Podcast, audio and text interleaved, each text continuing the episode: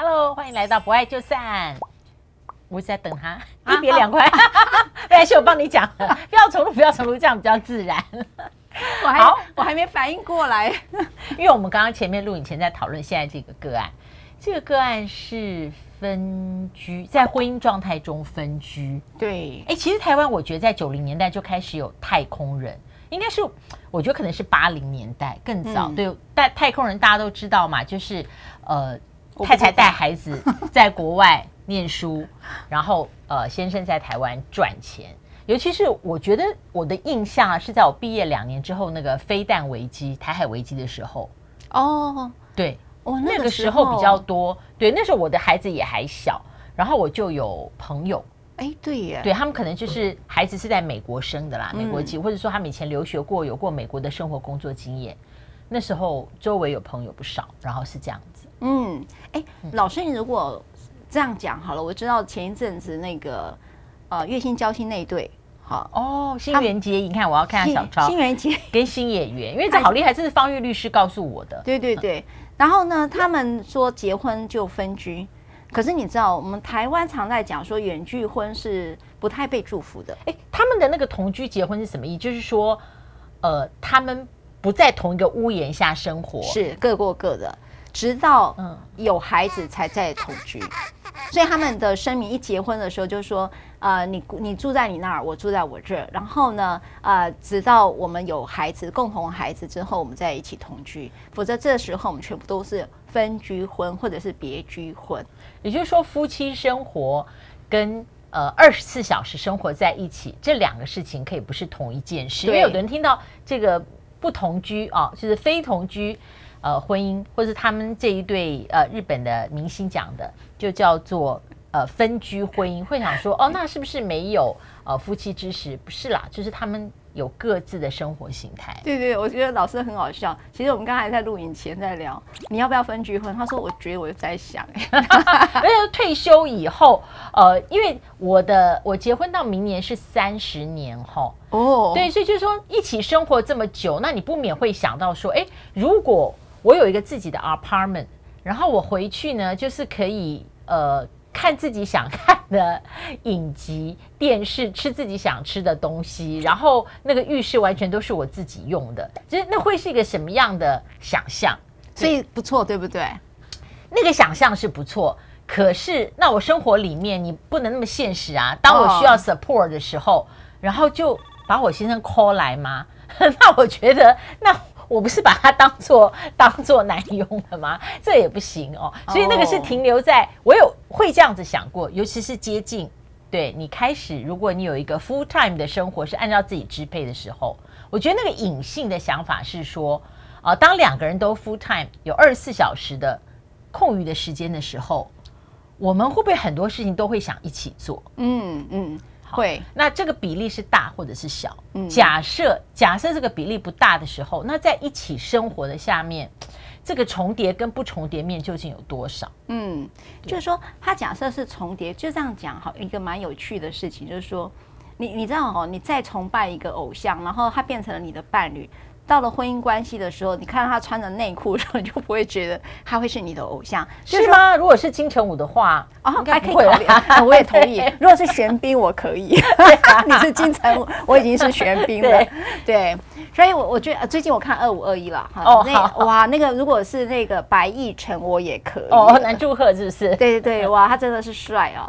所以我觉得分居婚这件事情在。呃，这个世代里面好像开始讨论，它是可以一个婚姻的形态。可是我跟方老师呢，其实，在我们那个年代来讲，这个远距婚或者是太空人这件事情，其实非常挑战这个婚姻关系的。哦，当然。嗯，我就举一个小小的故事啊，我记得有个女性朋友，那她的老公他就是呃，就是因为。啊、有的要派到外那个海外去了哈。那这件事情其实他是非常努力才争取到的哦。那呃，所以当公司告诉他说，哎，有一个这个外派的一个工作，而且是一个公司的主管啊、那有这样的一个机会，这个缺呢，其实是你这么资深哦，而且你的。你坦白讲做的不错，所以我觉得就是让你来去做外派，我真还听得蛮多的，真的好外派。那他就好高兴就回来啊！如果大家还记得看那个克拉玛对克拉玛，如果你够够资深，不然你就回去看 三十几年前的一部电影，也是一样。通常都在这个时候，那个克拉玛对克拉玛那部电影啊，你就知道那个梅丽史翠普第一个就跟他讲说，那我们就分手吧。哦，他说你说什么？在我们事业要起飞的时候，你竟然跟我提分手。同样的，这个女性也会遇到这个问题，她好高兴，她老公好高兴来跟她讲说，哎呀，我有一个这样一个升迁的机会。然后他他老婆就静静的看着他讲，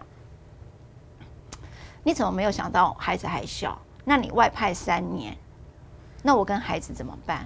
嗯，你的人生的未来规划里好像没有我跟孩子哎。嗯，我觉得这个是这个是最痛的地方了。对，他说，当你这样兴高采烈来告诉我这件事情的时候，你好像从来没有想到我会怎么样哎。嗯，他说，难道就像刚才老师在讲？我重叠的时候，呃，叫你老公来，哎，你来帮我修一下电灯吗？修一下马桶吗？没有，我现在都完全要我自己来接送啊，什么的都是要我靠我自己。你有没有想过，孩子是两个人的？那孩子如果生病，今天半夜要去急诊，我刚刚也是马上想到这个画面，你看嘛，当妈妈的 马上想到这个画面，对，就是有的情况下是没有办法一个人的。对，因为那个压力大到无法承受啊。是，嗯，然后我觉得当孩子发高烧要挂急诊，我相信只要当母亲的知道那个时候的焦急，如果是一个人的时候，你有多寂寞，你有多无助，好，那个心情没有人分担嘛。所以，然后这个老公还是讲说，可是，呃，这个机会真的很难得，你可不可以三年让我去三年？反正我半年就可以，只要有长假我就可以回来啊，哈，五一劳动节我就可以回来哈。然后，但是这个太太就是说，如果你已经决定了，那就是你决定了，我就只能到这里。好，那当然也没离婚，因为孩子还小，所以这个太太她也没有提出分手了哈。可是呢，后来后来这个男性呢，他只要回来，两个就吵架。嗯嗯嗯。好，他回来他就吵架，所以他就变成一年回来一次。然后我就问这个男性朋友，我说你为什么要一年回来一次？他说不是，因为回来就吵架，我还不如不回来。所以他本来每次都到了机场之后又再折回去。哇，他他说那个家门他走不进去，因为他看了他，就觉得自己就是好像是一个负心汉一样，所以他觉得非常的难受。那两个就在这三年当中就是如此的。呃，冷淡的过了这三年，嗯，我觉得是非常折磨的三年吧。哎，他回来的时候，我相信他妻子的原意也不是要吵架，但是好不容易他有一个出口，可以让他在这段时间，他所有的压力还有所有的不舒服，难道他要用写讯的吗？当然是有一个出口回来了，他当面跟他讲清楚。是的，是的。但他现在回来寻求的不是这些。对啊，念华老师，你讲的真好，就是说两个人的情绪需求是不一样的。嗯嗯、一个觉得好像我回来了，没看到你高兴，只看到你的怨妇的样子。可是女性讲说，难道我这个你怎么可以期待我开心呢？是，你怎么可以期待呢？这个本来就不是他要的哦。然后那三年以后呢？三年以后呢？就就来看了、嗯、这对夫妻，是你你们会继续走下去吗？这个老公做了一件事情，我很感动。就是一直道歉嘛，他道歉，然后每天早上起来就跟他讲我爱你，哇，嗯，然后呢，我就跟知道哎、欸，我觉得口头的东西我一向，对不对？对，哎，对他太太就是这样，他觉得你在演嘛，你这三年你有演我爱你嘛，现现在再回来再再跟你演我爱你，所以。然后他后来呢，他当然不，那个女性朋友当然就不接受。然后这个男性呢，他就每天写，他写了半年以上，他的老婆的脸终于不一样了。他老婆觉得说，当你说了半年，他觉得这个我爱你恐怕是真的了，所以他们慢慢可以一起吃早餐了，然后慢慢的可以一起呃，可以去 hang out 了，可以去约会了。好，慢慢的可以一起去带着孩子去玩了，所以就是那个爱的流动，终于从那个石缝当中一点一滴的那个爱的流动出来了。这样，对，我觉得这个女性朋友也很不容易哈，她愿意在接纳，是你你会接纳吗？嗯，我觉得会，因为我觉得婚姻是互动的。呃，今天的婚姻跟昨天的其实就应该不一样，所以当他现在在半年之内，我觉得他除了写我爱你之外，他一定在这半年之内，呃，应该怎么样？他的投入，他对于关系、对于家庭的 engagement，他一定花了很多时间去做更多的投入，让他太太相信，呃，他觉得过去三年，他应该不会不会说重新调整，说我的选择是错的。对，但是他应该是想修补那个他在一开始听到这个职务的考虑的时候，他没有采取一个开放的态度，跟他太太说：“我有这样的一个很好的 offer，那你觉得怎么样？”对，我觉得那个最大的伤害是他一开始用通知他太太的方式。对，我觉得老师好棒哦。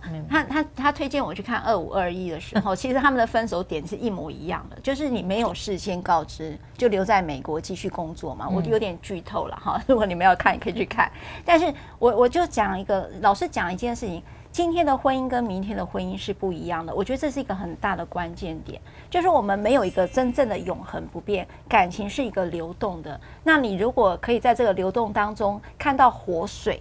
的时候，对，这个很重要。对，你只要看到爱的活水，你就可以接得住它。嗯，我觉得只要有这样的一个能力就够了。嗯，婚姻可不可以继续走下去，跟爱情可不可以继续走下去，都在于你有没有看到爱的能力跟爱的活水，它走到哪个地方，而你能不能接住这件事情。所以还好，在三年前那个点的时候，他的太太即使心里面压力那么大。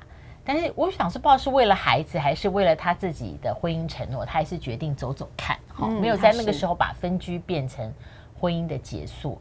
婚姻那个分居啊，不同意另一半到海外工作，假设啦，假设有人真的这样子主张离婚，这个在法官的。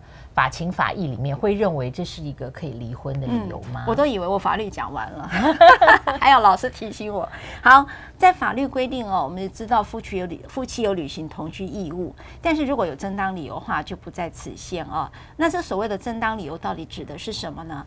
譬如说双方有合意，好，就是分居婚，像刚才讲啊，原野结衣的这个跟新野原的这个分居婚，就是他们一开始就声明了，就是叫合意的分居婚哈，或者说你在婚姻当中。也可能突然想要分居，觉得呃需要一点点喘息了，你也可以这样做约定，只要是一个合意的状况下，或者说你因为工作，好像我们刚才讲工作，呃，这个案例就像是工作的状态而分居，虽然不是一个很愉快的一个分居状态，可是如果在法院来看的话，它会是一个正当的理由哦。所以在这种情况下，要诉请裁判离婚是会比较困难的。